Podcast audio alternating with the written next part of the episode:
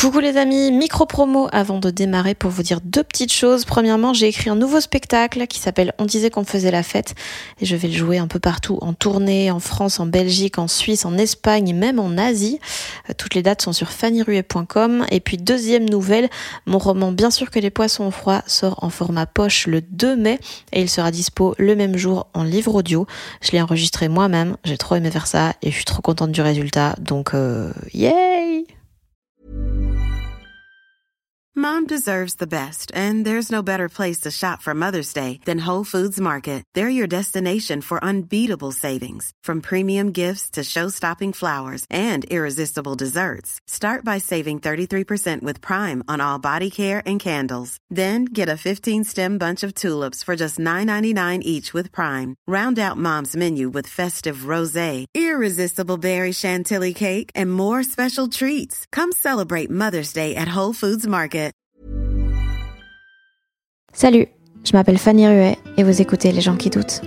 Le doute, ça évoque quand même quelque chose de brinque-ballant. Et j'ai l'impression que pour moi, c'est le socle de tout. Des décisions que je prends, des décisions que je mets beaucoup de temps à prendre, du coup. Faut que je me méfie aussi parce que comme je suis quelqu'un de très paresseux, faut pas que je mélange le doute et la paresse parce que des fois, j'invente des excuses de doute pour cacher la flemme, en fait. Tu vois, genre, attends, attends, euh, on va pas le faire tout de suite. Non, mais allez, lève-toi et bouge-toi maintenant et fais le truc au lieu de faire croire parce que t'as des questionnements philosophiques sur le truc. Thomas VDB, c'est clairement le pote dont tout le monde rêve parce que non seulement il est très rigolo, mais en plus ses playlists sont vachement mieux que les vôtres.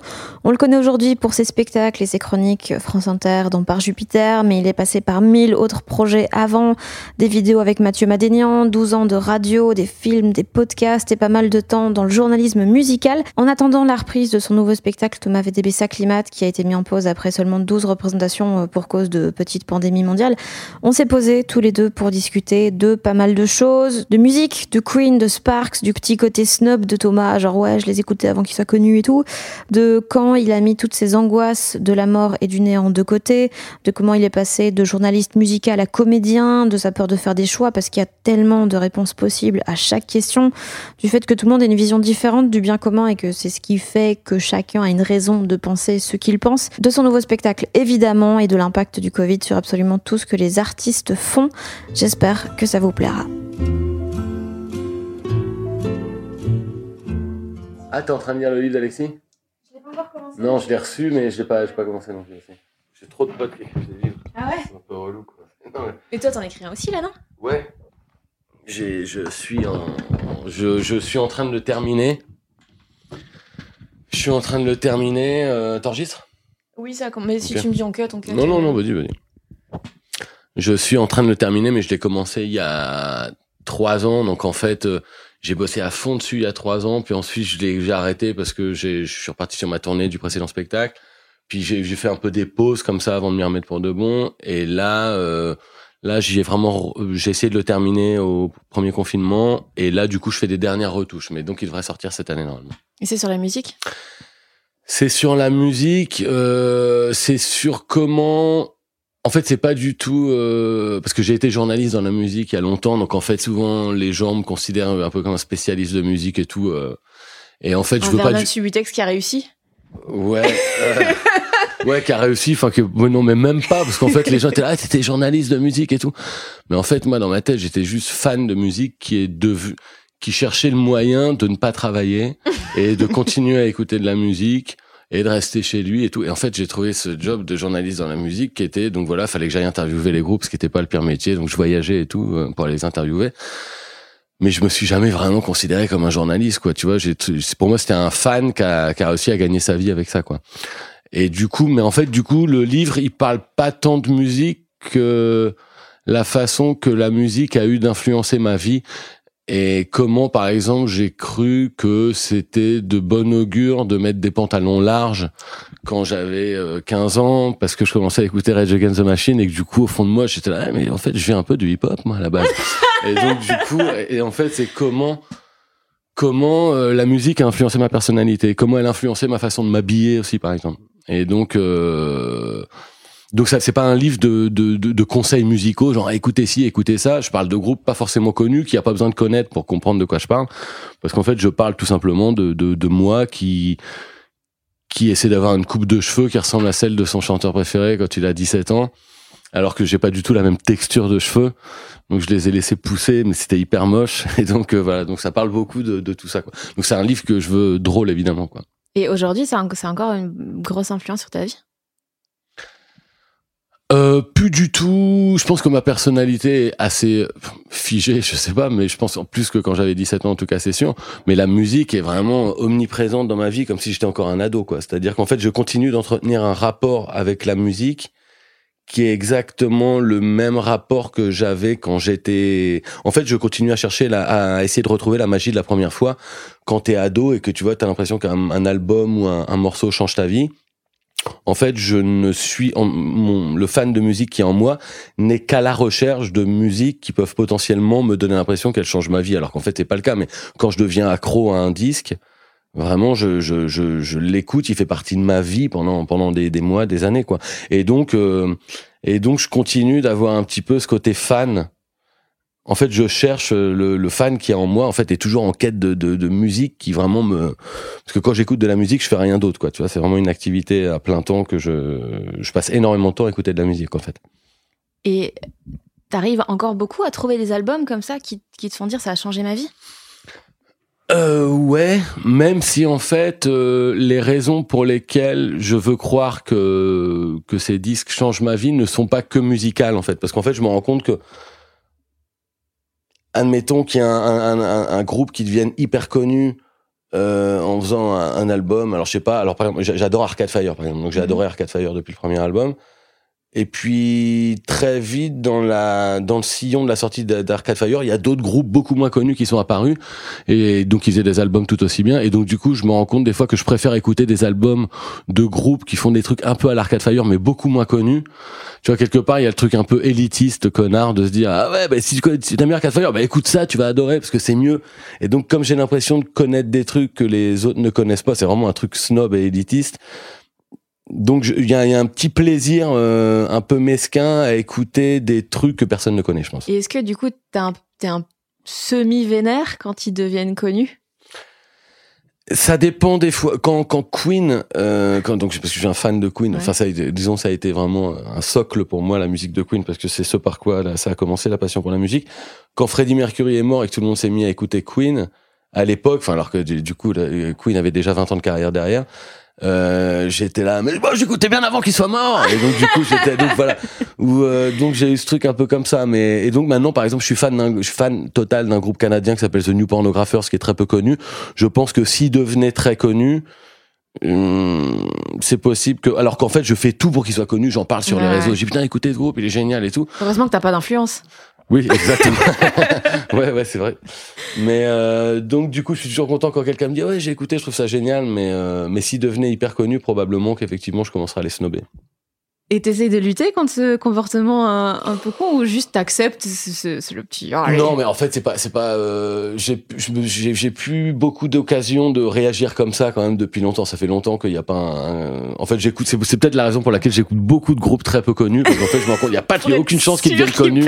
ouais ouais un, peu, un truc un peu comme ça ouais donc en gros si euh, si Thomas VDB aime votre groupe c'est que vous vous percerez jamais. C'est un peu ouais. Ouais possible. Et Queen tu les mets où sur l'échelle de Sparks? Alors c'est fou parce qu'en fait Queen et Sparks en fait donc j'ai été fan de Queen depuis que j'étais enfant quasiment. Et en fait j'ai découvert très tardivement dans ma vie donc en 2005 euh, les Sparks que je connaissais un petit peu pour un ou deux morceaux avant. Mais je sortais d'une rupture amoureuse et je suis euh, donc j'étais déprimé. Je venais de m'engueuler avec mon ex et j'avais des places pour aller au concert de Sparks. Je savais que c'était censé me plaire et je suis allé juste après cette engueulade avec une meuf euh, au concert à l'Élysée Montmartre de Sparks et ça vraiment, mais c'est le, s'il y a un concert dans ma vie qui a changé ma vie, c'est celui-là. Je me suis dit, j'étais en train de regarder ce concert, je me suis dit, mais comment je n'étais pas au courant que ça existait avant, que c'était aussi génialissime. Et donc, je suis, je suis rentré chez moi le soir. Dans la nuit, j'ai téléchargé tous les albums et pendant trois ans, je n'ai quasiment écouté exclusivement que ça, sachant qu'il y avait 20 albums derrière. Donc, en fait, il y avait plein de trucs à écouter. Et en fait, je me suis rendu compte que dans un style musical qui était pas si éloigné de celui de Queen, Sparks faisait un truc qui, qui transcendait un peu ça en fait. C'est-à-dire qu'il y a le côté moins euh, pour plein de gens, euh, les, les, fans de Sparks comparent Queen en disant ouais c'est un gros gâteau pièce montée. Les Sparks c'est de la cuisine hyper fine. Et c'est vrai qu'il y a un côté euh, en fait, là, quand j'ai découvert les Sparks, je me suis dit, en fait, je crois que c'est la musique que je rêvais d'entendre depuis toujours sans le savoir. Et en fait, il y a des gens qui l'ont fait, en fait.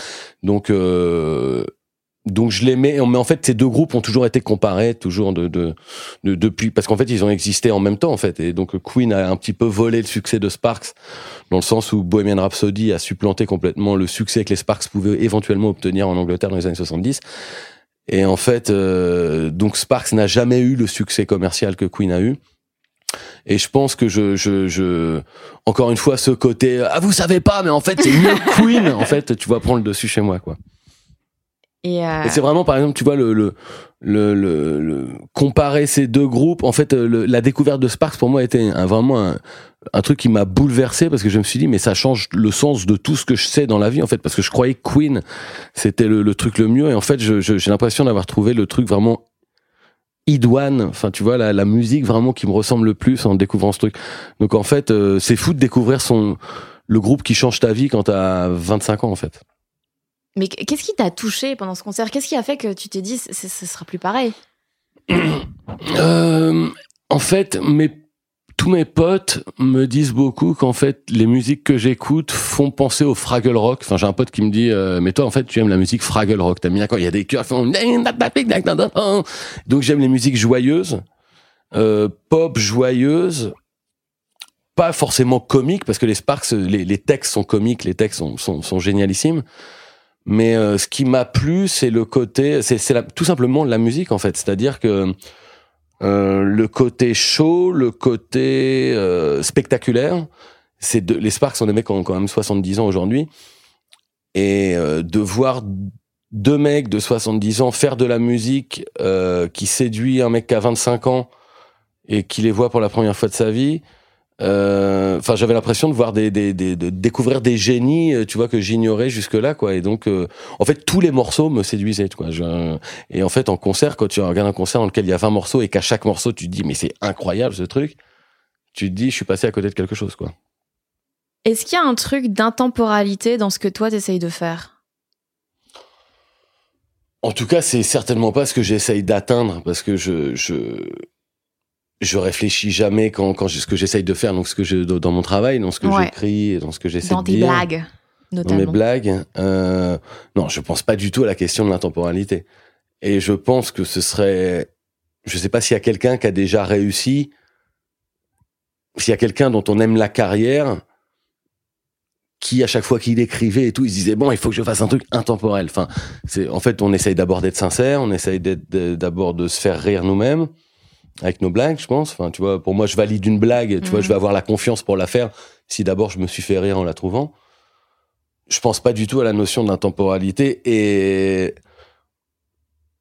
par exemple, quand j'étais gamin, euh, le premier truc qui m'a fait vraiment rire en, en, en, humour un peu francophone, c'est les livres de Desproges. Et, euh, et vraiment, j'étais quand j'ai quand j'ai découvert Desproges, ça a été vraiment une claque pour moi. Quand j'étais ado, j'ai découvert ces livres, j'étais je pleurais de rire. Et euh, et je les ai relus un petit peu récemment et je me suis rendu compte que ça me faisait moins marrer que quand je les avais découverts. Donc évidemment, j'étais défloré parce que je revenais sur un truc que je connaissais déjà. Mais et je me disais ah peut-être que c'est c'est honteux de dire ça parce qu'en fait j'admire des proches de, de, toujours, mais je me disais peut-être qu'il y a un côté un peu connard en moi qui, qui s'est dit ah c'est un peu vieilli, tu vois. Mmh. Et euh, alors du coup, euh, je me dis en fait, tu choisis pas d'être intemporel ou non, tu fais ce que tu peux, tu fais du mieux que tu peux pour essayer d'être le plus sincère et de raisonner, d'essayer de comprendre l'époque en fait. En fait, parce que je pense que les blagues qu'on fait, elles nous aident à essayer de comprendre euh, ce qui se passe autour de nous, à essayer de comprendre, euh, ouais, l'époque.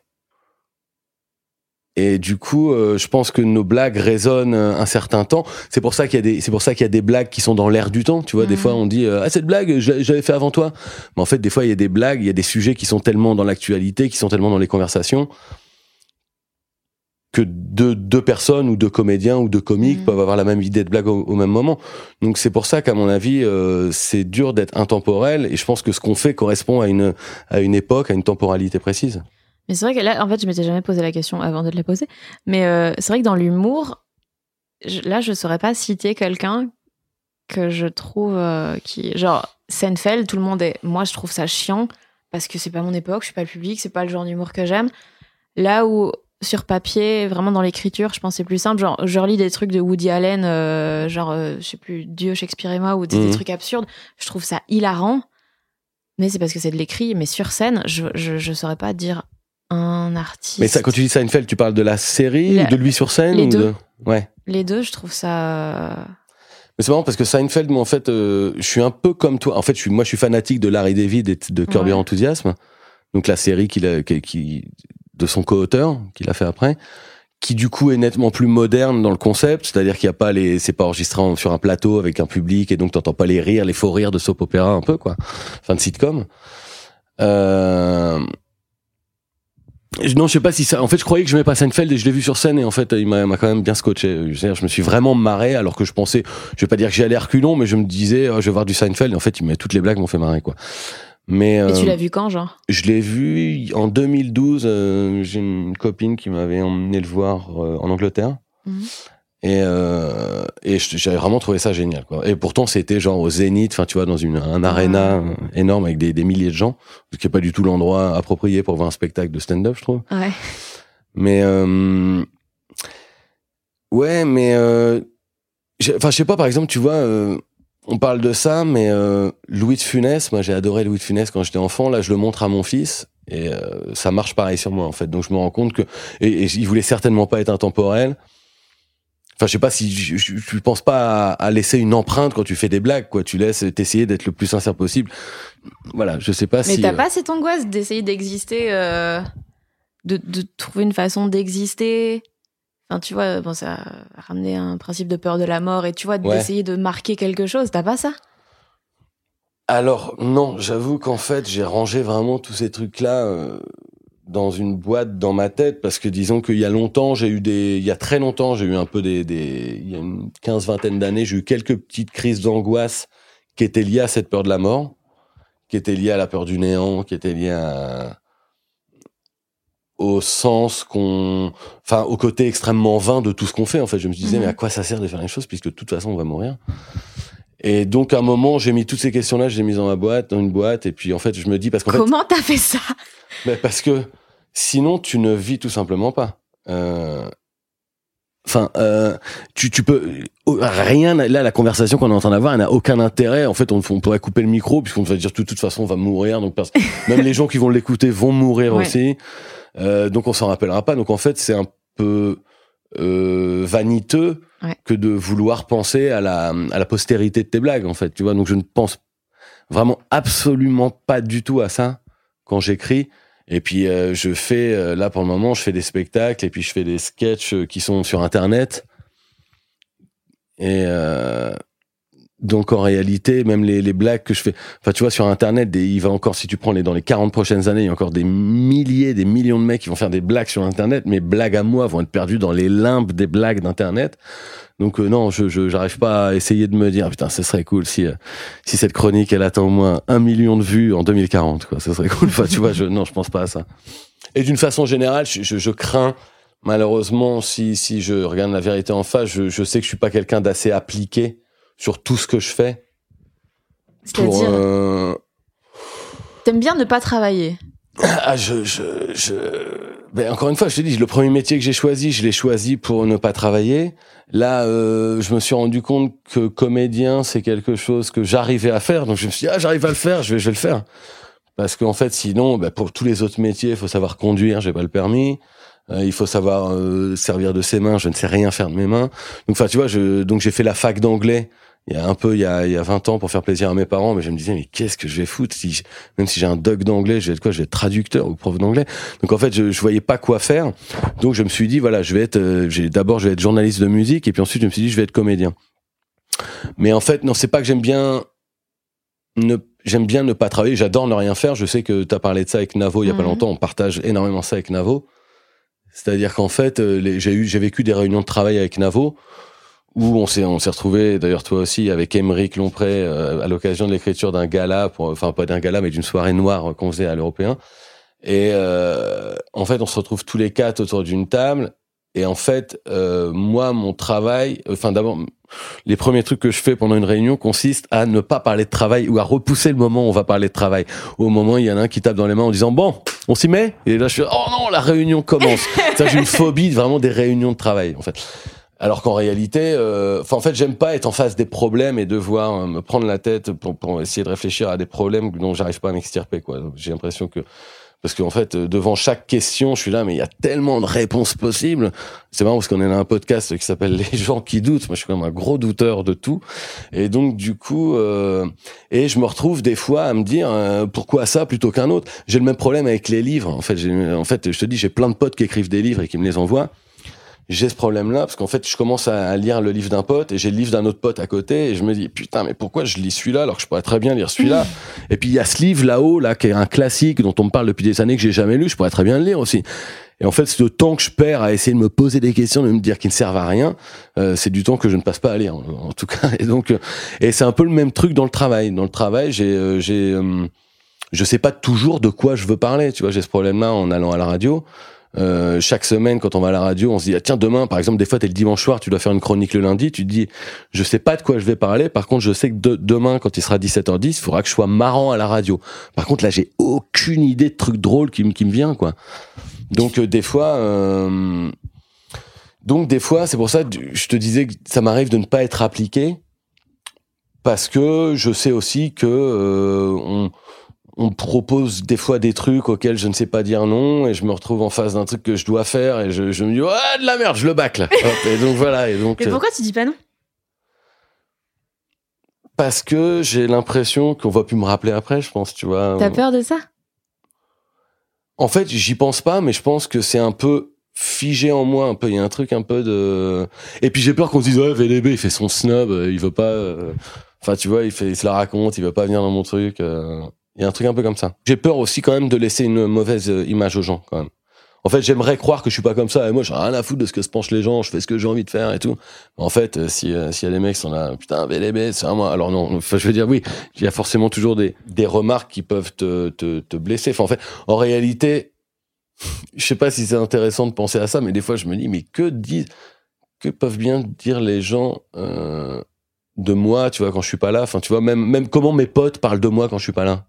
C'est un truc que je me dis des fois. Et tu penses qu'ils pensent quoi? Non, je pense pas qu'ils disent des, des, saloperies, mais euh, c'est marrant d'être un sujet de conversation.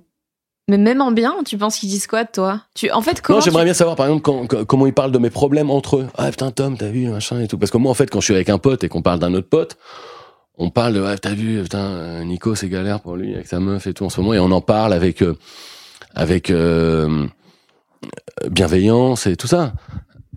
Mais en, fait, du coup, euh, c'est un peu fantasmagorique. Ça n'a aucun intérêt de se poser ces questions-là. Mais des fois, je me dis, tiens, comment, euh, comment je suis le sujet de conversation de mes potes des fois? Est-ce que des fois, ils parlent d'un sketch qu'ils ont vu de moi à la radio? Parce que moi, mes potes ne me parlent absolument pas de mon boulot. Mhm. Jamais mes, mes super potes, tu vois, mes super potes, jamais. Alors peut-être qu'ils regardent mes chroniques ou des trucs comme ça de temps en temps, mais jamais ils m'en parlent. Pourquoi? Parce qu'ils s'en foutent ou? Parce que en fait, moi, je leur parle pas de leur boulot. Enfin, tu vois.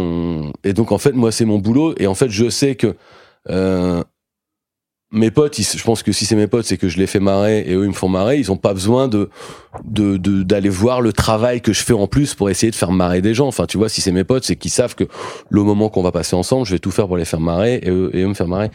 Mais du coup, euh, du coup, je me dis tiens, peut-être que des fois, je me pose la question de me dire ouais, comment ils parlent de moi? Comment ils parlent de moi quand je suis pas là? Comment je suis le sujet de leur conversation? Et ça n'a aucun intérêt. Hein. Et donc, du coup, ça par, euh, par extension, euh, des fois, tu te dis comment des gens qui te voient à la radio parlent de toi, comment, enfin, comment ils, quel mal ils disent de toi, enfin, tu vois, comment ils disent du mal de toi. Mais j'aime bien, forcément, enfin, je sais pas si toi tu vas lire les commentaires de, sur tes chroniques sur internet et tout, mais est-ce que t'as évidemment remarqué que des fois quand t'as un mec qui poste une, chronique ou un sketch, t'as 200 commentaires de gens qui disent du bien.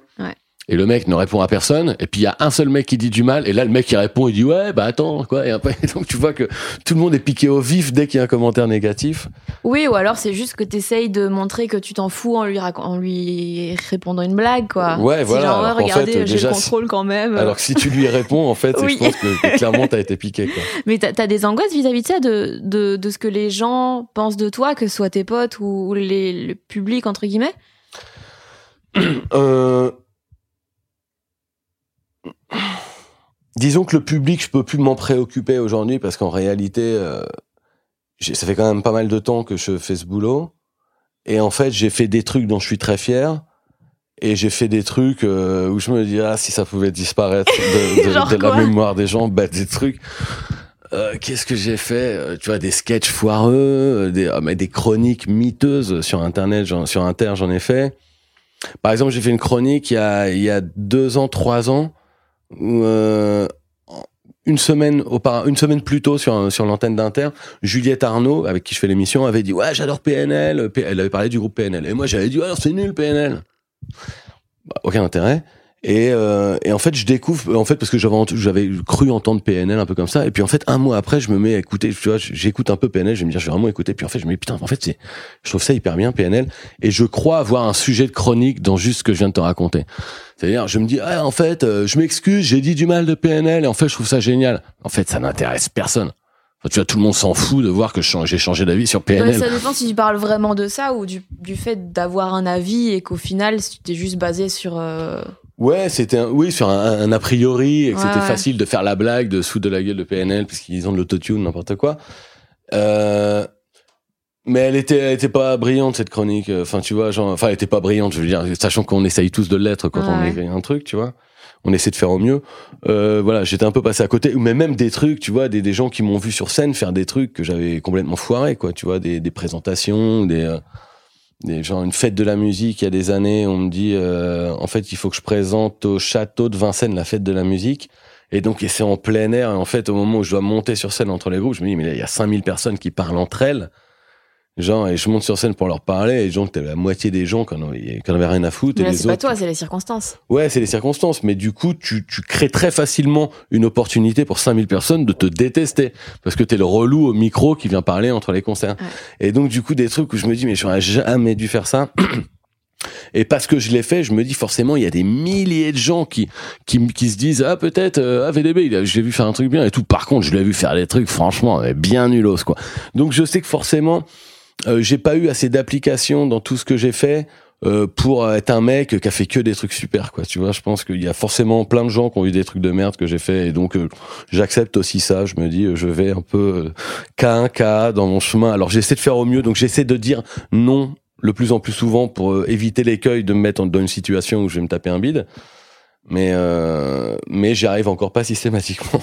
Mais genre avec le style euh, souvent assez absurde et tout, surtout au début, il euh, y a des gens qui devaient pas te comprendre et se demander enfin, ce qui se passait, non? Bah, euh, Genre bah, les trucs quand tu faisais le, le teubé avec Mathieu Madénian. Ben oui, hein, en fait, je pense que beaucoup de gens ont dû se dire, beaucoup de gens peut-être qui aimaient ce que je faisais avant, et que d'un seul coup, quand j'ai basculé dans le duo avec Madénian, c'était là, c'était presque du cartoon qu'on faisait avec Madénian sur l'actualité, quoi. C'était un espèce de duo qui n'existe pas dans la vie, parce qu'on se disait, mais c'est qui ces deux mecs? Pourquoi ils sont toujours ensemble? Et surtout, pourquoi prenais-je une voix pareille? Parce qu'en fait, selon les vidéos qu'on a fait avec Mathieu, euh, il y en a, en fait, il y a plein de textes qu'on a fait et de, de phases de jeu que je trouve vraiment écroulantes, des trucs qu'on s'est vraiment marré à faire ce truc-là. Mais il y a plein de vidéos que je n'arrive plus à regarder aujourd'hui parce que je me, dis mais non, je prenais encore cette voix épouvantable parce qu'en fait des fois j'avais l'impression que c'était hyper drôle. Je parlais mais carrément comme ça. Il y a des fois je parlais comme ça quoi. Et donc je me disais mais et il y a plein de gens qui adoraient. Je me disais putain c'est vraiment des, des goûts bizarres ces gens parce qu'en fait euh, parce que je me dis en fait euh, c'était c'était trop loin de moi quoi. Et donc il y a plein de potes moi qui m'ont dit ouais c'est bien euh. il y a plein de potes qui adoraient ce que je faisais avec Madénian puis il y en a eu d'autres qui me disaient ouais c'est bizarre le perso que tu fais. Et donc évidemment moi je regarde ça quatre ans après je dis mais évidemment que c'était bizarre. Évidemment que c'était bizarre. Mais aujourd'hui dans ce que tu fais tu considères toujours ça comme un perso ou ou tu vas en mode hey?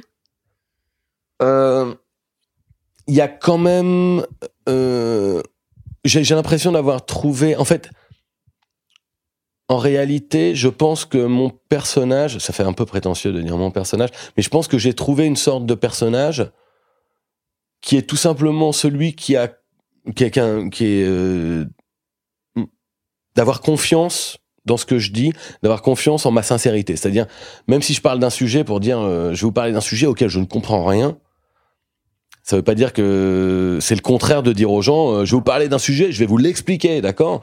C'est c'est différent de de se de, de se montrer sous un jour un peu, je vais pas dire teubé, mais naïf, de dire euh, j'ai essayé de m'en parler de ce sujet parce que je n'y comprends rien du tout. Et je pense que c'est plus euh, j'allais dire sympathique, mais je pense que au moins plus honnête pour les gens de dire voilà, ok, je vous parle de ça. Alors j'ai peut-être rien compris, mais je vais vous dire ce que j'ai compris. J'ai pas compris grand chose, mais je vais vous dire ce que j'ai compris. Et donc quelque part, euh, il y a une. Euh, donc je pense que je suis en confiance maintenant avec le fait de dire euh, je comprends rien, mais je vais juste vous dire ce que j'ai compris. Et du coup, j'arrive à être plus à avoir confiance en moi, même si c'est pour pas dire grand chose en fait. Et donc du coup, j'avais le bah résumé de l'humour. ouais, ouais c'est ce qu'il faut. Mais en fait, voilà, c'est vraiment un truc de confiance, en fait. L'humour, on est d'accord que c'est. En fait, euh, parce qu'il y a plein de gens qui te disent euh, Ah putain, t'es hyper marrant et tout, putain, tu vas, tu vas réussir à faire quelque chose de bien. Et donc, tu te dis Ah putain, je suis marrant. Et puis en fait, les premières fois que tu montes sur scène, les gens se marrent pas et tout. Tu dis ah non, en fait, je suis pas marrant. Mais en fait, c'est vraiment un truc. Tu deviens plus t'as la confiance et plus t'as, tu maîtrises ta, ta matière et tu maîtrises ton personnage, tu maîtrises ta façon de vouloir dire les choses. Et, euh, et donc je, certainement que je suis plus en confiance aujourd'hui avec mon personnage, si on peut parler de personnage en tout cas. En tout cas, j'ai plus confiance en ce que j'ai à dire. Et d'où elle vient la confiance? Juste du temps? Euh, probablement du fait qu'à un moment il y a suffisamment de gens qui te disent ah, putain t'es vraiment marrant et tu donc tu te dis euh, ok bon je suis officiellement marrant t'as un petit badge et tout ouais ouais ben en fait euh, ouais ouais mais t'es obligé d'y croire parce qu'en fait il y a plein de gens en fait quand tu regardes sur internet qui disent ah, t'es pas marrant mais bon en même temps euh, parce qu'en fait, là, tu vois, quand on met les quand je mets mes chroniques sur France Inter et tout, évidemment que je m'adresse au public de gens qui sont abonnés au site de France Inter.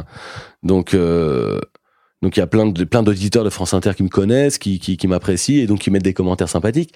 Mais si tu, mais si je faisais le même texte sur RMC et qu'il était posté sur le site de RMC, mais il y a plein de gens qui me détesteraient, je pense. Et donc, euh, donc en fait, je pense que c'est les auditeurs de France Inter qui me donnent la confiance. tu vois, je me dis ah putain c'est cool, je suis je suis marrant pour eux. Mais j'ai fait des sketchs, tu vois, de, de, mon spectacle, par exemple de mon précédent spectacle, qui ont été postés sur le site de, de comédie, des sketchs dont j'étais très fier. Et je regardais tous les commentaires, je me disais ah, putain il y a quand même beaucoup de gens qui ne m'aiment pas, beaucoup de gens qui ne m'aiment pas. Je ne regarderai plus jamais les commentaires sous cette vidéo, de peur d'avoir le moral miné. Et t'arrives à pas regarder? Ouais, ouais, il y, a des vidéos dont j'ai pris le parti de ne plus jamais regarder les commentaires sur Internet. Ouais, ouais. Comment tu t'es retrouvé à être comédien?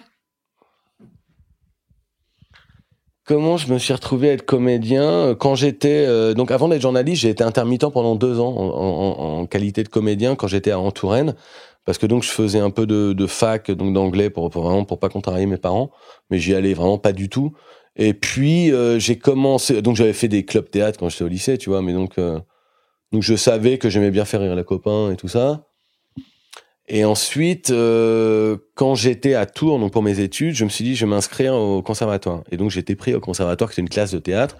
Mais là où la prof de théâtre m'a dit, elle m'a vu, elle m'a dit, il faut enlever toutes ces mimiques. Hein. Il faut, enfin, tu vois, elle était là, genre, elle me dit c'est beaucoup trop boulevard. Bon, ça tu vois, j'étais, je faisais des effets de voix pas possible et tout. Je pensais que c'était drôle, tu vois. Et donc elle m'a dit il faut faire du contre-emploi. Vous allez travailler Britannicus. Et j'étais là, mais j'ai absolument aucune envie de travailler Britannicus.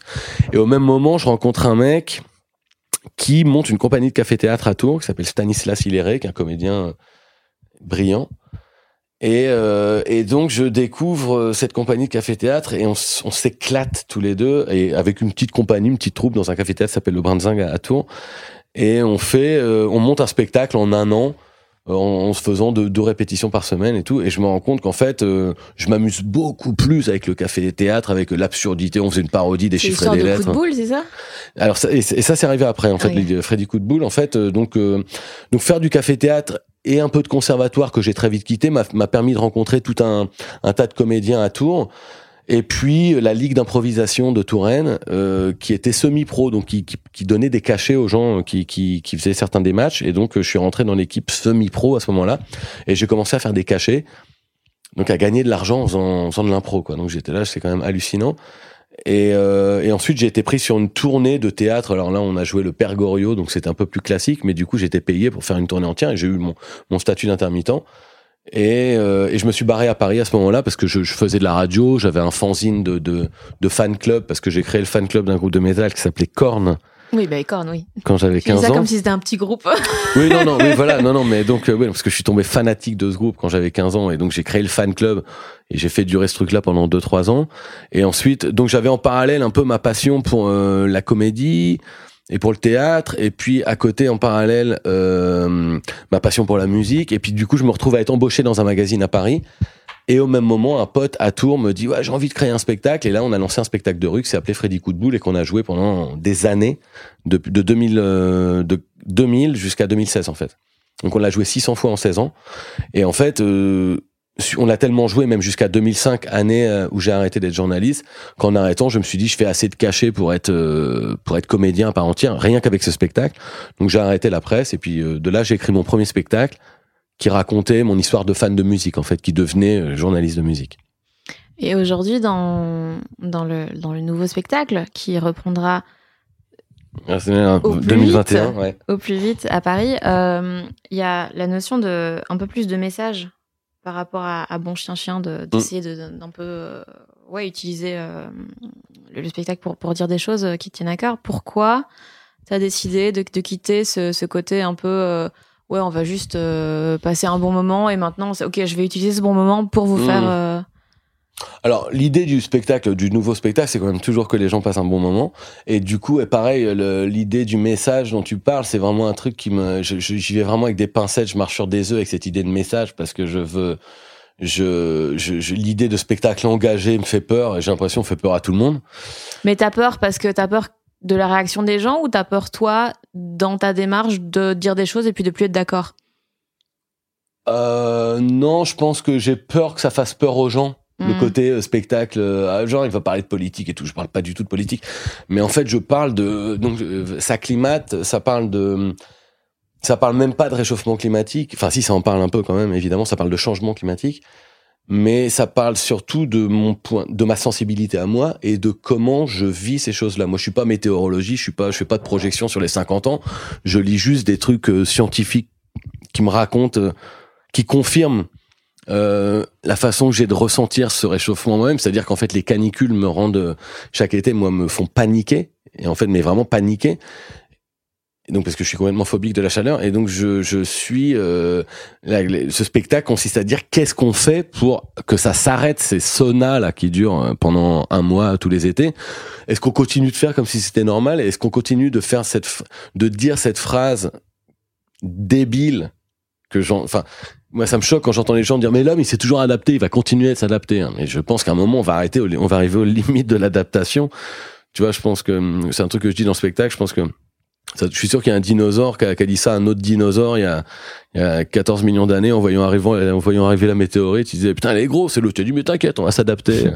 Et je pense qu'à un moment on va plus pouvoir s'adapter. Et donc déjà moi je commence à arriver à ma limite quoi. Donc je suis là qu'est-ce qu'on fait? Et donc c'est une question que je pose un peu au, au mec qui dit, enfin tu vois, les, mecs qui continuent de développer la voiture, la nanotechnologie, euh, tu vois le, le, le, le- la transition écologique qui pour moi est un terme un peu une imposture parce qu'en fait les, les les, tu vois, je, je, je peux pas imaginer que tout le monde veuille changer de téléphone euh, tous les trois ans et puis que qu'on pense qu'on va continuer à faire comme tout va bien se passer. On va changer de téléphone, il va faire 60 degrés. Enfin, tu vois, je comprends pas réellement. J'ai peur de savoir comment ça va se passer dans 20 ans en fait. Et donc en fait, c'est un spectacle en fait où je me mets en face de mes peurs, tout simplement. euh. Enfin, ouais, de, de ma de ma phobie un peu de l'avenir et de comment ça va, comment tout ça va évoluer quoi. Tu l'as coécrit avec Navo, c'est enfin, il a relu, il a un peu En fait, je l'ai écrit avec euh, ma compagne. Euh, Audrey, en fait, ouais. euh, ma compagne Audrey Vernon m'a pas mal inspiré dans l'écriture de, de ce spectacle parce qu'elle a écrit elle-même un spectacle qui s'appelle Billion Dollar Baby, dans Qui est sorti en livre? Qui est sorti en livre, absolument, aux éditions libres, et qui et en fait, comme c'est ma compagne, évidemment, euh, elle a beaucoup, d'in- enfin, ses discours, ses lectures et tout ont beaucoup d'influence sur moi. Et, euh, et donc, euh, je suis beaucoup moins renseigné qu'elle sur toutes ces questions-là, mais j'ai une façon à moi, avec ma sensibilité, de recevoir ces informations. Et donc, euh, ce spectacle, c'est ma façon à moi de gérer ces problèmes-là. Et elle a fait son spectacle avec sa façon à elle de gérer ces problèmes-là. Et évidemment, et donc je, suis arrivé à la fin de l'été avec ce truc qu'on qu'on a écrit un peu à quatre mains avec Audrey. Enfin, et j'ai tout présenté à Navo et Navo m'a aidé à mettre un sérieux coup de polish, tu vois, sur pas mal de trucs, en me disant ça enlève, ça on peut, on peut le développer et tout. Mais oui, Navo, Navo et Navo m'a, Navo m'a énormément aidé à la fin. Ouais. Mais du coup, ça devait être chaotique vos, sessions de travail? Avec Navo, non, non, non, parce que je sais que lui et moi, je me suis, parce que je suis venu de chez moi jusqu'à Paris pour bosser chez lui. Et quand je m'installais autour de sa petite table avec lui, je savais que si je commençais pas à parler de travail, c'est pas lui qui allait le faire. Donc j'étais à un moment, faut qu'on s'y mette quand même, quoi. Donc, mais non, non, non, c'était, c'était assez studieux. Plus studieux que ni lui ni moi ne l'avons jamais été. Enfin, en tout cas, ni moi, en tout cas.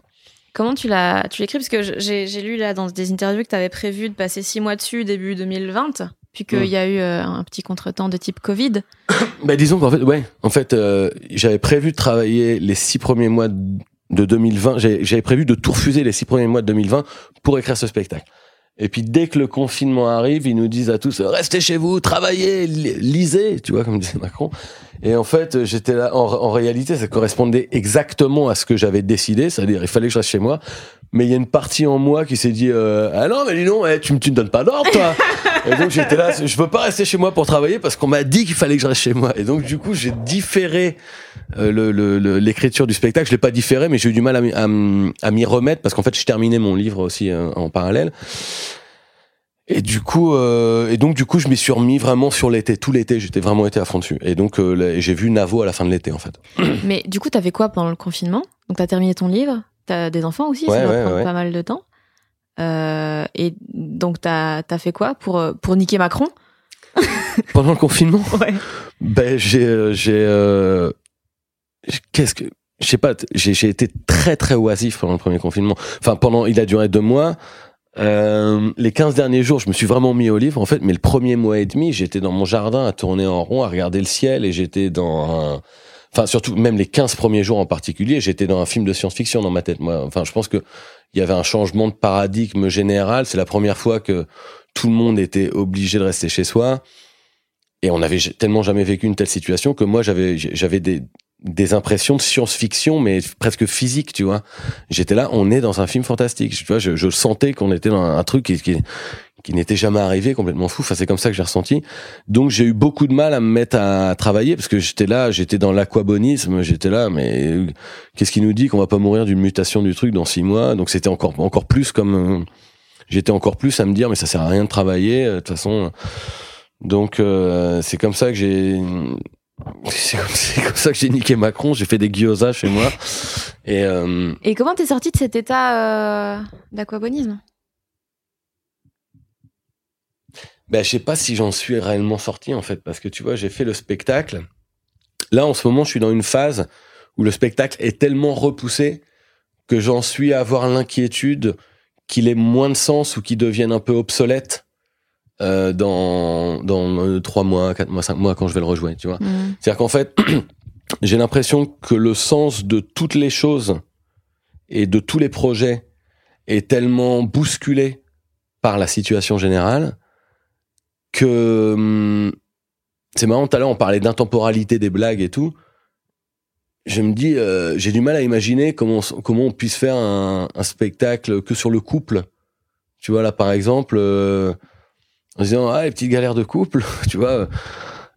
sans, sans, sans que ce spectacle n'ait été influencé par l'année qu'on vient de vivre, Mm. tu vois, ou alors tu racontes hein, le, le couple en confinement, je sais pas, mais enfin tu vois, c'est tellement le confinement, la, la maladie, la peur de la, enfin tu vois, la peur même les, changements qu'on a dans, dans le rapport euh, physique, sociaux et tout ça, euh, ça, ça a tellement évolué ça qu'aujourd'hui, euh, je me dis quel sens, comment ça va transformer le sens de toutes les choses, de, de- des blagues qu'on va faire peut-être dans un an, des choses qu'on va se dire dans un an.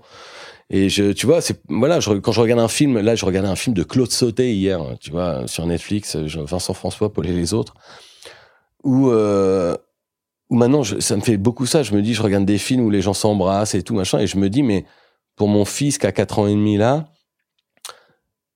en admettant, évidemment, je croise les doigts pour que ça n'arrive pas, mais que cette situation reste comme ça longtemps, ils vont regarder les films, ils vont se dire, mais c'est quoi ce monde qu'il y avait avant, tu vois? Mmh. Et donc, en fait, c'est ça, quand je dis que le sens des choses change, euh, c'est là que je me dis, j'ai peur que le sens de mon spectacle dans six mois, euh, c'est-à-dire qu'aujourd'hui, j'ai l'impression que les préoccupations climatiques préoccupent beaucoup moins de gens. Ouais. Là, aujourd'hui, là, tu vois, on parle de vaccin, on parle d'accessibilité au vaccin, on parle de tout ça. Et, euh, et donc, c'est pas mon inquiétude de me dire, euh, c'est pas pour mon spectacle que j'ai peur, c'est plus pour le climat que j'ai peur, tu vois. Mais donc, du coup, je me dis, euh, combien est-ce que le sens de mon spectacle va être affecté par la situation dans six mois, quoi? Et du coup, t'envisages de faire quoi? De... Euh, c'est bizarre parce qu'en fait j'ai essayé j'ai essayé de avec ce spectacle de donner un, un instantané le plus précis possible de ce qu'il y a de ce qu'il y a en moi quand je l'ai écrit. Et et quand je me dis qu'est-ce que je peux faire après ça? Je suis vraiment dans un grand doute de nouveau. Je me dis mais qu'est-ce que tu vois je me vois pas refaire une j'allais dire une comédie hyper légère, complètement anodine et tout. Je, enfin, tu vois, une comédie du monde d'avant, quoi, tu vois. Mhm. Je, je, je. En fait, je sais pas. euh, En fait, les, les mecs, les choses qui me font le plus marrer aujourd'hui, que ce soit à la radio, à la télé, en stand-up, en cinéma et tout, c'est quand les choses se confrontent le plus possible au monde actuel. Pour moi, en tout cas, c'est tu vois, c'est quand ça parle de sujets vraiment qui sont dans les conversations, qui sont dans les dans l'actualité. Alors, ça veut pas dire parler d'hommes politiques et tout, mais ça, ça quand ça parle de, de, de sujets euh, qui, qui, qui, qui bougent, de choses mouvantes, de choses sur lesquelles on n'est pas d'accord et tout ça. Euh, donc, euh, donc encore une fois, je je sais pas comment tout ça va évoluer. et J'espère que dans un an, il me restera pas que des blagues à faire sur les vaccins et sur le coronavirus et sur le, les pandémies et les confinements, parce que là, pour le moment, j'ai quand même l'impression que c'est c'est le sujet de beaucoup des choses qu'on fait en fait. Enfin, tu vois, n'importe quel euh, si on si on parle, si on fait une chronique sur un film qu'on a vu hier, ça va être euh, euh, on va pas parler du film, c'est comment ça fait de regarder un film pendant un confinement. Mhm. Et tu vois, c'est comment on perçoit les, les comment ce le sens de ce film est transformé à cause du fait qu'on est chez nous depuis six mois et qu'on regarde des gens qui sont pas masqués dans les films et qu'en fait euh, donc euh, donc voilà, je, je, je suis un peu autant on est dans vachement dans le doute et dans le, on sait pas du tout comment ça va tout ça va évoluer et ça rend encore plus euh, compliqué de savoir les choses qui vont m'inspirer dans, dans six mois, dans un an. Quoi. J'en suis vraiment. Là, en ce moment, je réfléchis à faire une, une émission de musique cet été sur euh, France Inter Mhm. pour couper complètement, tu vois, avec euh, avec l'obligation d'être euh, de devoir parler de. Là, je vais parler d'un truc qui me passionne, tu vois, la musique. Mhm. Donc, je vais pouvoir faire des blagues assez facilement là-dessus. Je pensais m'amuser avec ça. Mais parce que j'ai, ça va être un truc un peu qui de l'oxygène pour moi de parler d'un autre sujet, de pas, de pas, de moins me préoccuper de ça, parce que en réalité, si je parle que des choses qui me font peur et tout, au bout d'un moment, c'est, c'est sans fin et c'est, c'est voilà. C'est c'est quoi l'évolution de ton rapport au doute? Genre, comment t'étais avant vis-à-vis de ça? Comment t'es maintenant? Euh, Je pense qu'en fait, le, c'est bizarre de dire ça, mais pour moi, le doute, c'est, euh, c'est pas parce que le doute, ça évoque quand même quelque chose d'hésitant, de brinque-ballant, de on sait pas. Et j'ai l'impression que pour moi, c'est le socle de tout. C'est-à-dire qu'en fait, euh, en fait, euh, c'est le socle euh, de, de, de- des décisions que je prends, des, des, des décisions que je mets beaucoup de temps à prendre, du coup, parce que euh, parce que des fois, je me pose beaucoup trop de questions sur des trucs euh, sur lesquels il faudrait que je, je, je- ma, ma, compagne me dit mais arrête, vas-y, fais-le au lieu de te dire euh, pourquoi faut que je le fasse, mais attends, quel est l'intérêt véritable de le faire? Et donc du coup. euh, alors, euh, faut que je me méfie aussi parce que comme je suis quelqu'un de très paresseux, euh, je faut pas que je mette non plus euh, que je mélange le doute et la paresse parce que des fois j'invente des excuses de doute Ah ouais pour justifier une espèce, enfin pour cacher la flemme en fait, tu vois. genre, attends, attends, euh, on va pas le faire tout de suite. Non mais allez, lève-toi et bouge-toi maintenant et fais le truc au lieu de faire croire parce que t'as des questionnements philosophiques sur le truc. Mais euh, non, le doute, euh, le doute, je pense qu'il est, il est salutaire quand même parce que je, je moi les, les gens trop sur deux euh, à la fois me fascinent et me font peur, enfin peuvent me faire peur. Mhm. Mais bon, euh, par exemple, euh, j'ai un de mes frères qui est quelqu'un d'hyper carré, tu vois, hyper déterminé, qui bosse et tout machin.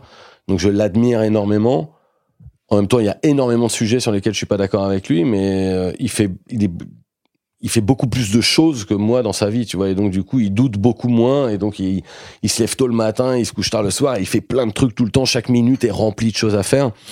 Et, euh, et, et c'est enviable aussi, comme ça, quelque, quelque part, les gens qui se posent pas de questions. Mais euh, moi, je m'en pose euh, certainement beaucoup trop. En fait, je sais, je suis jamais sûr exactement de ce que je pense. J'essaie certainement trop souvent de comprendre. Ah, ça fait hyper euh, prétentieux de dire ça, mais j'essaie beaucoup de comprendre pourquoi je suis pas quelqu'un avec qui je suis pas d'accord, pourquoi il est pas d'accord avec moi, au point que des fois. Euh, je, je vais tout faire pour essayer de me ranger de son de son avis pour essayer de comprendre euh, de comprendre son point de vue c'est comme si je vais pas dire que tout le monde je vais pas dire que tout le monde a raison de penser ce qu'il pense mais euh, je pars du principe que tout le monde a ses raisons de penser ce qu'il Mhm. pense en tout cas donc tu vois euh, que ce soit euh, genre un, un anarchiste de gauche ou un patron de multinationale ou un mec de Daesh je pense que tous ces gens-là font ce qu'ils font parce qu'ils croient qu'il faut qu'ils le fassent. Et donc, euh, alors mon point de vue à moi, c'est que je suis pas d'accord avec tous, mais euh, je peux pas me cacher que s'ils le font, c'est par conviction. Et donc, euh, et donc j'essaie de comprendre. En fait, j'essaie de comprendre pourquoi les gens font ce qu'ils font. Et euh, et j'essaie de j'essaie d'avancer là-dedans, mais du coup, je perds beaucoup de temps quand même à essayer de comprendre pourquoi les gens font ce qu'ils font ou pensent ce qu'ils pensent. Et mais en même temps, ça nourrit beaucoup. euh, Je pense. euh, Enfin, c'est comme ça que j'essaie de nourrir mon écriture. C'est-à-dire que quand j'écris, moi, euh, souvent quand je dis un truc ou je dis une blague, n'importe quoi, souvent elle est suivie de ce que j'imagine que les gens qui sont pas d'accord avec moi vont me répondre. Et donc du coup, je, moi, beaucoup de mes chroniques sont remplies de, je dis, un, je dis un truc. Alors vous allez me dire. Hmm. Alors vous allez me dire, ah oui, d'accord, je comprends pourquoi vous pensez ça, mais je vais vous répondre ça parce que je veux essayer de, voilà, je veux, je veux, je veux. Je pense que ouais ouais je je je, je pense que le problème c'est qu'on est trop nombreux à, à vouloir avoir raison et je pense que les gens ils sont trop amoureux de, de ce sentiment qu'ils ont quand ils ont raison quoi. Je pense que ça il y a un vrai problème avec ça. En fait on le voit alors les réseaux sociaux accentuent ce truc à mort mais euh, l'incapacité qu'ont beaucoup de gens à reconnaître leur tort et tout euh, de dire ah ouais t'as raison c'était vraiment de la merde ce que j'ai dit euh. enfin je, je l'entends pas souvent. C'est un peu cliché comme discours de dire ça mais je suis voilà je pense que je pense que j'ai- j'aimerais que les gens aiment moins avoir raison. J'ai- j'ai- j'aimerais qu'ils soient moins gagnés par ce sentiment de satisfaction qui est le leur quand ils quand ils ont le dernier mot parce que je pense que ça faciliterait beaucoup la communication et que chacun en fait quand les gens sont pas d'accord c'est qu'en fait ils sont pas d'accord sur la solution qu'ils veulent apporter pour le bien commun en fait. Parce que quand on n'est pas d'accord sur des questions de société c'est qu'en fait on a une vision de la société qu'on imagine idéale pour tout le monde. Et donc quand il y a deux visions qui s'opposent comme ça euh, les gens les gens j'ai l'impression oublient trop souvent que c'est qu'en fait ils partagent une vision qui est celle d'un idéal pour tout le monde. Et donc euh, et donc du coup le but dans, dans beaucoup de débats est d'avoir le dernier mot et de dire ah bah je t'ai bien niqué mon gars. Bah ouais relis relis un peu relis les, révise tes classiques. Enfin tu vois ou ces phrases comme ça. Et donc euh, voilà. Je, je, je, je sais plus où j'en étais. Toi, t'es amoureux de quel sentiment? Amoureux de quel sentiment? Ouais, parce que t'as dit les gens qui sont amoureux du, du sentiment, de ce que tu ressens quand t'as raison. Toi, c'est quoi qui te, qui t'anime, qui te provoque un truc où tu dis putain, ça, je veux le ressentir tout le temps. Euh, Qu'est-ce que. Ah là, ça, c'est une question, donc. De quel sentiment ou de quelle sensation? Parce qu'en fait, je me suis rendu compte que je suis quelqu'un, par exemple, de très casanier aujourd'hui. euh, donc, de toute façon, on n'a pas le choix aujourd'hui. On est Ouais. tous très casaniers. Mais. hum,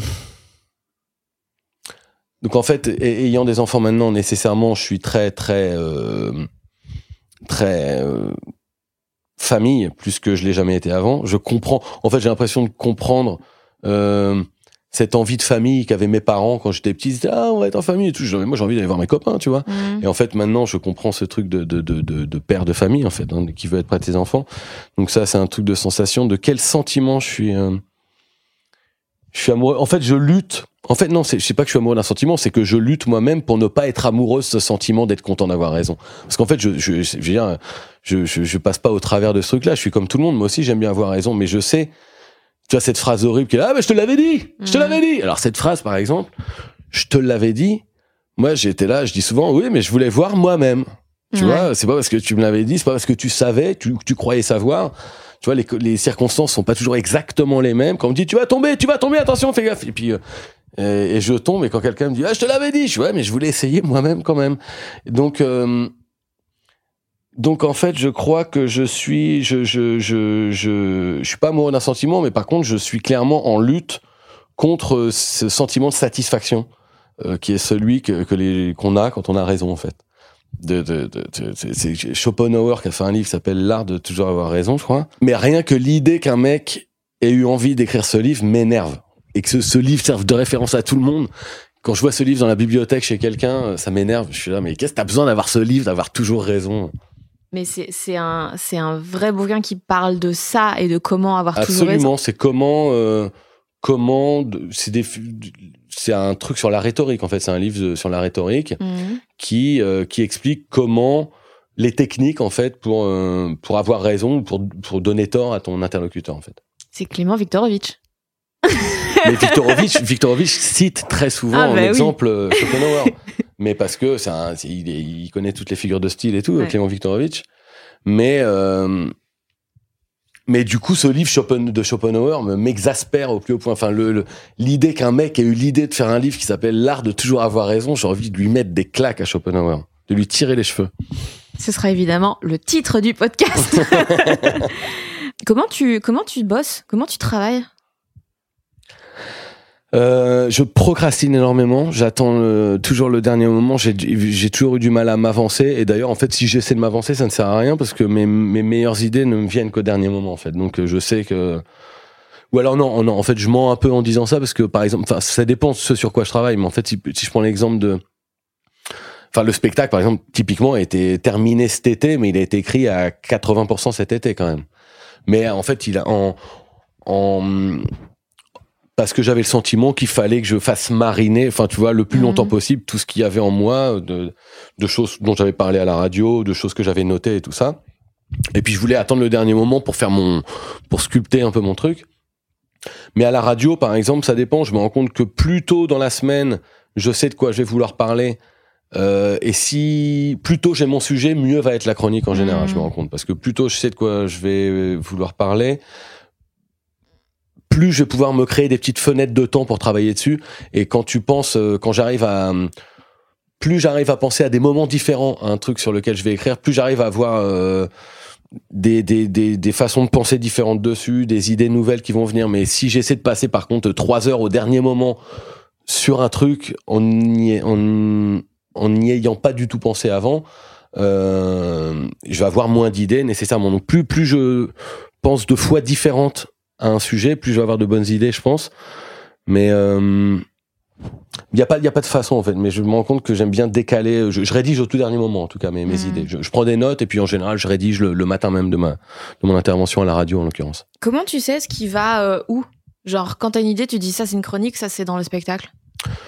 En général, quand c'est sur un truc euh, d'actualité euh, qui s'est passé dans la semaine, c'est directement pour une chronique.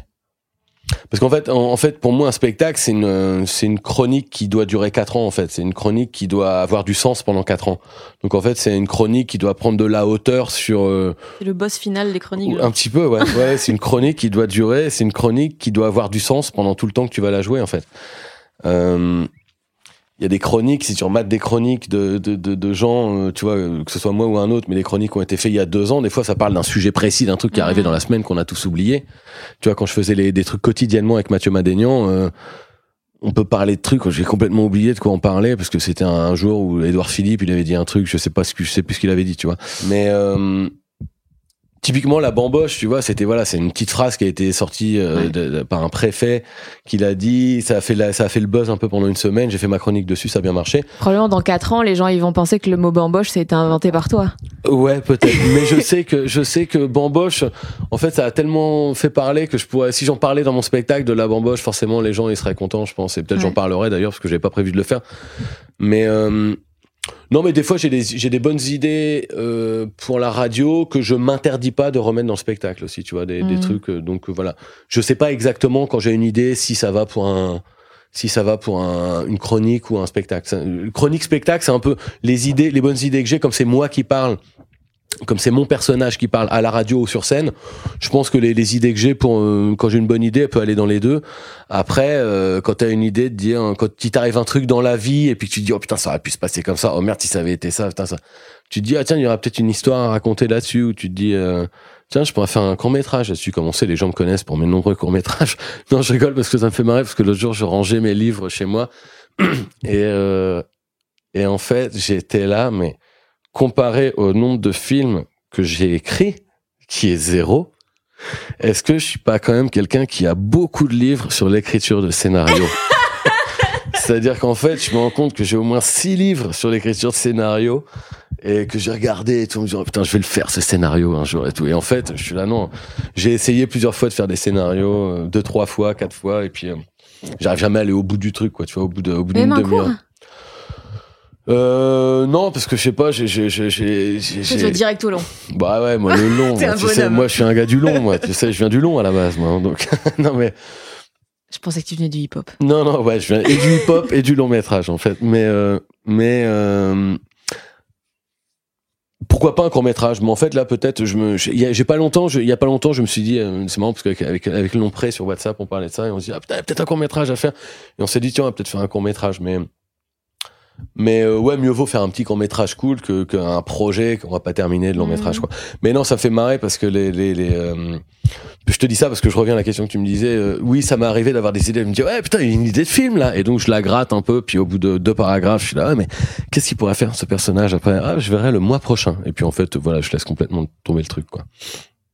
Pourquoi ça t'intéresserait de faire des films? Euh, uniquement aujourd'hui. Euh, ça, j'ai pas fait beaucoup de films. hein. J'ai fait quelques quelques apparitions. J'ai eu quelques et puis j'ai quelques j'ai fait quelques trucs euh, dans lesquels je suis hyper fier d'être. Genre? Genre euh, un film que j'ai fait cette année qui s'appelle Claire Andrieux, qui était qui est un téléfilm Arte, euh, sur Arte, absolument, qui a eu un, qui a eu des, des retours incroyables et qui est, quand je l'ai vu en avant-première, j'ai donc euh, j'ai donc j'ai un super rôle dedans, j'ai un gros rôle dedans. C'est très premier degré comme truc. Ah, c'est pas comédie du tout. Ouais. Enfin, c'est pas comédie, ouais, c'est très premier degré, très réaliste, mais filmé euh, hyper euh, pudiquement, alors que ça, ça parle de sujets un peu, un peu pas comiques du tout. Mais euh, donc j'ai vu ce film, et je te jure, hein, et je ne me gênais pas en voyant le film. J'étais là, eh, putain, mais eh, putain, mais je joue là-dedans. hein. putain, mais c'est cool ça, mon gars. Disons, ça va être bien dans ma filmographie, ça. et donc, euh, hum, donc maintenant, en fait, en réalité, je me dis, faut arrêter de fantasmer sur le cinéma. Et je veux, euh, je me dis, quitte à en faire moins, j'aime mieux en faire bien, en fait, tu vois. Donc, euh, j'aime mieux euh, être fier de trucs dans lesquels, euh, parce que des fois, on me propose des trucs. je- je- je- on me propose pas des trucs tous les quatre matins, mais ça m'arrive parfois de refuser les trucs qu'on me propose parce que vraiment, ça m'intéresse pas du tout. Et, euh, et donc maintenant, je me dis, le, le, le, le- ça m'intéresserait de faire du cinéma que pour faire le film euh, que j'ai pas encore écrit, mais que j'ai envie d'écrire et qui me ressemble Mhm. et que j'arrive, que j'espère arriver à terminer. Enfin, tu vois. euh, ou, ou parce que on propose des, des super histoires, comme le cas de Claire Andrieux, et que je me dis j'ai un truc super à défendre, quoi. Mais euh, mais voilà, le, le- je te dis là, même même pour moi le sens de, du, du cinéma change aujourd'hui. Enfin, le sens de le sens du divertissement change aujourd'hui de toute façon. Enfin, tu vois, le, comme je dis, j'ai l'impression que le sens de tout est en train de changer.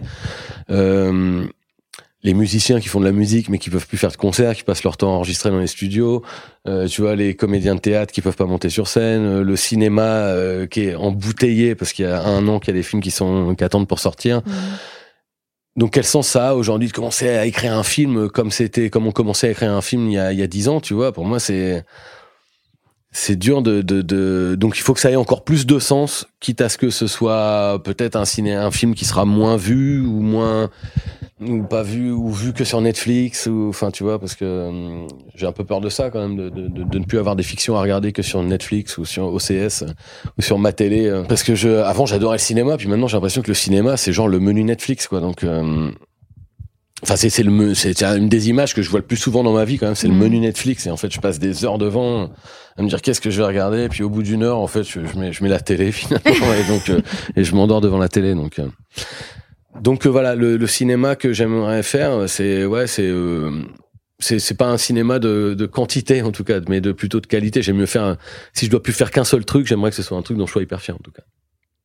Et là, avec des, des rôles comme ça qui sont plus sérieux et tout, t'as as réussi directement à, aller vers ça Ou est-ce qu'au début, tu t'es dit, mais ça va être trop bizarre, les gens ont l'habitude de m'entendre faire des blagues, et là, ça va être chelou Euh, non, parce qu'en fait, euh, le, le, réalisateur, en l'occurrence Olivier Jahan, là sur le film Claire Andrieux, il m'a mis très à l'aise avec le fait que euh, il m'a fait enlever plein d'artifices un peu comiques que j'ai essayé d'amener un peu. J'ai essayé d'amener des touches un peu euh, comiques sur le sur sur certaines scènes et tout, et euh, et il me disait non non enlève enlève, c'est pas la peine.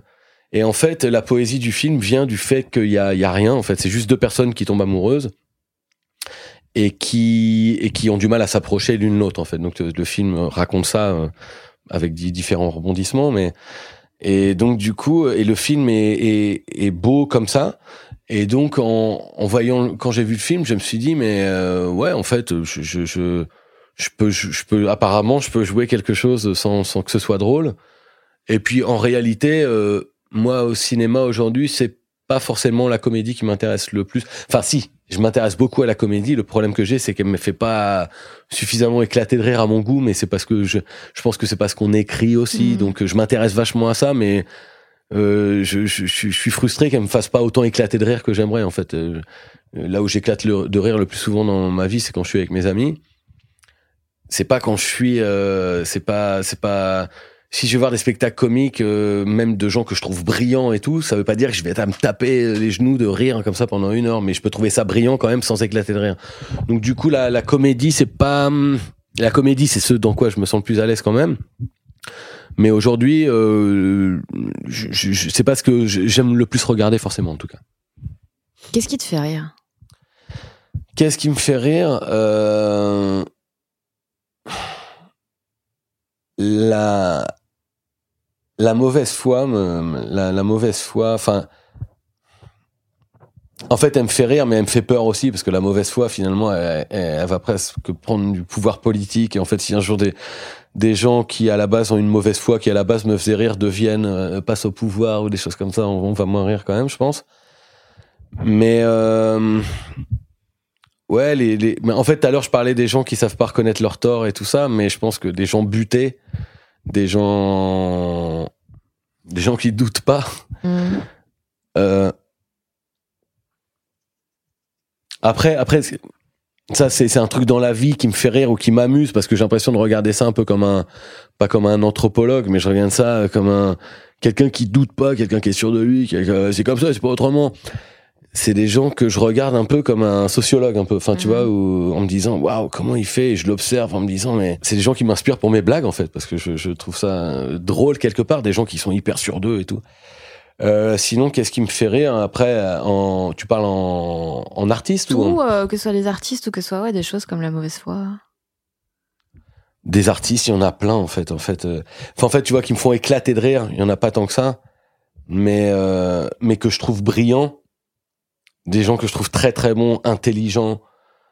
Euh, il y en a de plus en plus. En tout cas, en France, je trouve Mhm. en, en, en, en francophone, il y en a vraiment de plus en plus parce que tu m'aurais demandé il y a dix ans qu'est-ce qui te fait rire en artiste français et tout. Tu vois, j'aurais du mal à t'en dire beaucoup. Aujourd'hui, je trouve que certainement sous l'influence anglo-saxonne, parce qu'il y a Mhm. plein de, on voit plus de stand-up américain et anglais et tout. Et puis on a un peu appris tous, enfin il y en a plein qui ont appris comme ça à, à faire du stand-up en, en regardant comment faisaient les, les Anglais ou les Américains. Et il y en a plein qui en font très très bien. Donc je, en fait, il y a plein de gens que je trouve brillants dans ce métier-là. Sinon, qu'est-ce qui me fait rire? Qu'est-ce qui me fait rire? Euh, Après, euh, les blagues de caca, ça me fait rire. Ça me fait ça énormément toujours, rire. hein. Ouais. Non, ouais, ouais, ouais. Mais ouais, ouais. Euh, en fait, voilà, c'est ça ma réponse, les blagues de caca. C'est quoi là, le truc que tu aimerais accomplir euh, cette année? Euh, c'est une bonne question parce qu'en fait, euh, ça me fait me dire qu'il faut que j'accomplisse quelque chose. Je suis fait, désolée d'avoir dit que tu devais accomplir quelque chose. non, non, non, mais en fait, le truc c'est que euh, j'ai je pense réellement que finalement il faut que je m'améliore. Alors je, je parle pas de mon métier et tout, enfin bien que si il faut que je continue de m'améliorer, tu vois, dans mon métier. Mais je veux dire aussi euh, essayer d'apprendre en fait, c'est-à-dire que essayer d'apprendre euh, à faire des choses euh, sur lesquelles je crois que je croyais depuis longtemps que c'était pas grave d'avoir baissé les bras, c'est-à-dire qu'en fait je m'étais toujours dit euh, il faut que j'apprenne soit à conduire, soit à parler espagnol, soit à... et en fait euh, ou je lise des livres que j'ai pas lus. En fait, j'ai envie de j'ai envie de progresser en fait, j'ai envie de d'être plus curieux en fait. J'ai envie d'être plus curieux parce que par exemple ce confinement m'a m'a un peu enfermé le premier notamment m'a un peu enfermé c'est un peu comme si j'avais boudé mmh. contre le monde je me dis, oh la merde, je reste chez moi, je fais rien. Et donc, du coup, euh, je oh, j'ai rien à foutre, je fais rien. Et du coup, euh, je me dis, je peux pas rester comme ça tout le temps, surtout avec des enfants, quoi, tu vois, parce qu'il faut que je, je, je, En fait, ce qui me motive. Ils vont pas te conduire partout toute ta vie, Thomas. ouais, c'est ça. Ouais, puis, je, puis en fait, je me dis, euh, quel père je vais être, tu vois, quand mon fils aura 10 ans, que tu vois, ce sera encore le père de ses copains qui devront nous ramener à la maison, parce que, non, parce que papa, il conduit pas, il va être obligé de dire ça à ses copains. Et je me dis, non, en fait, non, donc oui, quand même, je suis en train de me dire qu'il faut quand même que je sois plus curieux et que je progresse dans dans plein de choses en fait et, et pas baisser les bras en fait. C'est paraît idiot mais, mais je trouve tellement de raisons de, de, de, baisser les bras et de désespérer que je, je, je, je pense réellement qu'en essayant de progresser d'être plus curieux de continuer à voir le bon côté des choses euh, je pense que notre salut il passe par là quand même quoi. Et donc euh, essayer de, de, de, voir les choses positives, de les chercher et de réussir à les trouver où, où qu'elles se cachent. Merci Thomas. Merci Fanny. Waouh. J'espère que c'était pas trop confus hein, quand même. Pas... Non, non, pas non ok, c'est gentil parce que. Parce que j'étais bourré. pas du tout. Voilà, J'espère que l'épisode vous a plu. Dans la description, je note tous les liens où retrouver Thomas VDB ainsi que le site de réservation pour son nouveau spectacle Thomas VDB s'acclimate qui sera notamment joué à l'Européen à Paris. N'hésitez pas à vous abonner à ce podcast via votre application préférée, Spotify, Deezer, Apple Podcast, YouTube, c'est dispo partout. Et il y a plus de 30 épisodes en ligne avec Émeric Lompré, Marina Rollman, Navo, Adrien Méniel, Eva Bester, Lou Doyon et plein d'autres. Et si vraiment ça vous plaît, eh bien vous pouvez soutenir les gens qui doutent via Patreon. C'est une plateforme qui permet de faire un don mensuel de la somme de votre choix. Et cet argent, bah moi, je l'utilise pour payer les frais relatifs à la production de l'émission et aussi, évidemment, pour acheter de la drogue en très grande quantité. Euh, ce qui aide vachement aussi, c'est quand vous partagez les épisodes sur les réseaux sociaux et que vous lâchez des étoiles, des commentaires et tout sur iTunes, sur YouTube. C'est hyper utile pour le référencement. Prochain épisode dans deux semaines, comme toujours. D'ici là, on se croise sur Facebook, Twitter, Instagram. Il suffit de taper Fanny Ruet pour me trouver. Bisous Et j'oubliais de vous dire que cet épisode avait été mixé par l'excellent Maxime Wathieu. Mom deserves the best, and there's no better place to shop for Mother's Day than Whole Foods Market. They're your destination for unbeatable savings, from premium gifts to show-stopping flowers and irresistible desserts. Start by saving 33% with Prime on all body care and candles. Then get a 15-stem bunch of tulips for just $9.99 each with Prime. Round out Mom's menu with festive rosé, irresistible berry chantilly cake, and more special treats. Come celebrate Mother's Day at Whole Foods Market.